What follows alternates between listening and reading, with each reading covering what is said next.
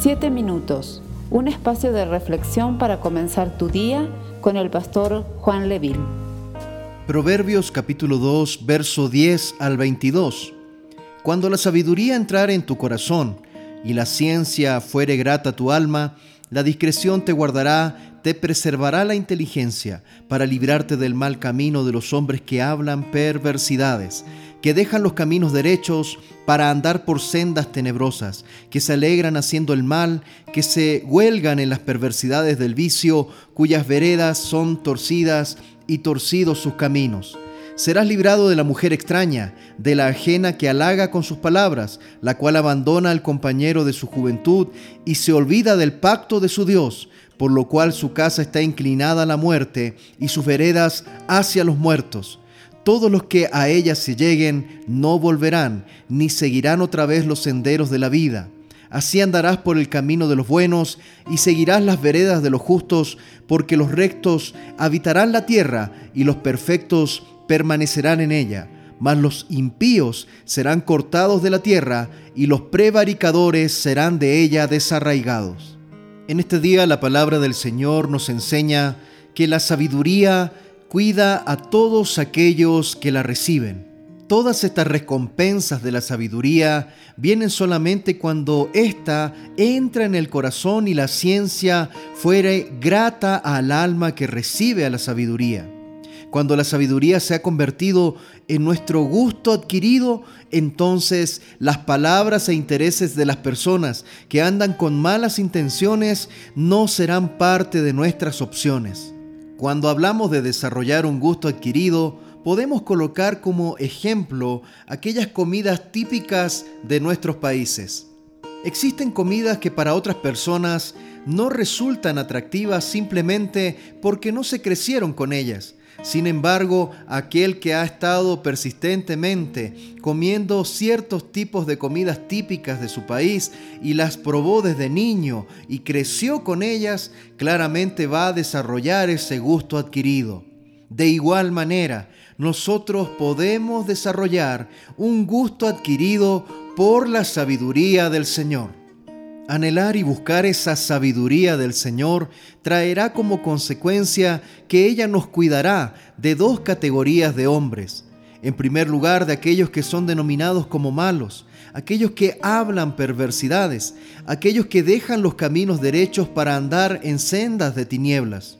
Para un creyente que ama al Señor, debe ser fácil reconocer que el estado de este tipo de personas es mucho peor, de tal manera que no es conveniente que podamos ser parte de esas prácticas.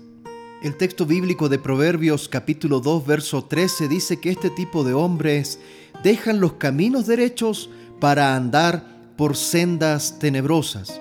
Esto significa una falta de conocimiento y entendimiento. Por mucho que parezca que ellos se divierten, usted en realidad no querrá estar con ellos. Tiempo atrás, veía un reportaje sobre la vida de un futbolista muy conocido en Chile. Llegó a ser uno de los defensores centrales de mayor cotización, jugó en los mejores equipos del país, incluso llegó a la selección a jugar eliminatorias para un mundial y participó de un mundial. La fama y el reconocimiento llegaron de manera abrupta a su vida, para lo cual él no estaba preparado. Todos los días parecía una fiesta nueva y el gasto del dinero era impresionante. Pasaron algunos años, la calidad futbolística bajó, se gastó todo su dinero y cuando pensó que podía tener un nuevo repunte en su carrera, vino una lesión que lo dejó literalmente fuera de las canchas por mucho tiempo, lo que terminó siendo ya su retiro. Nunca más pudo recuperar todo lo que perdió. Y no me refiero solamente al aspecto económico, sino que también me refiero a su vida y a su familia. No hace mucho se hizo tristemente famoso porque apareció en Facebook vendiendo lo poco y nada que le quedaba para tener algunos dólares. Por mucho que parezca que esta gente la pasa muy bien y se divierte, claramente la falta de conocimiento, la falta de entendimiento, y obviamente como no hay temor de Dios, la falta de sabiduría les pasa la cuenta y sus vidas terminan en condiciones deplorables.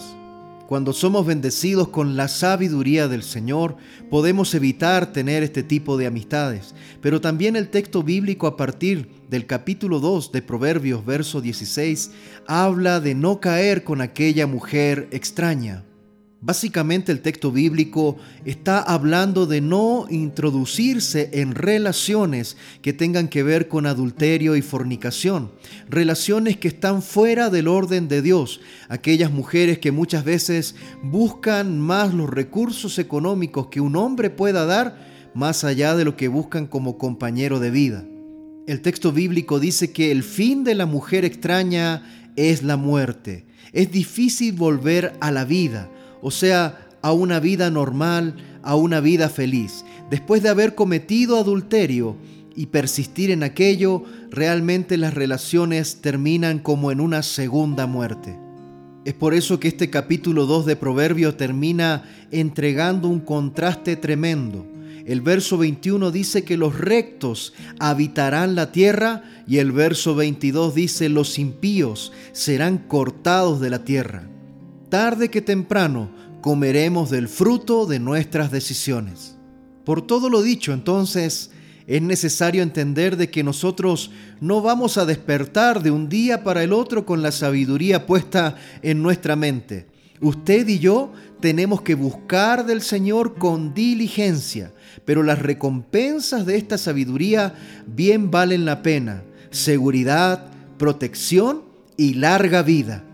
Primera de Pedro, capítulo 3, verso 10 al 12 dice así, Porque el que quiere amar la vida y ver días buenos, refrene su lengua de mal y sus labios no hablen engaño. Apártese del mal y haga el bien, busque la paz y sígala, porque los ojos del Señor están sobre los justos y sus oídos atentos a sus oraciones pero el rostro del Señor está contra aquellos que hacen el mal. Esperamos ser de bendición para tu vida. Comparte este mensaje con familiares y amigos. Que Dios te bendiga. Sé que aquí estás.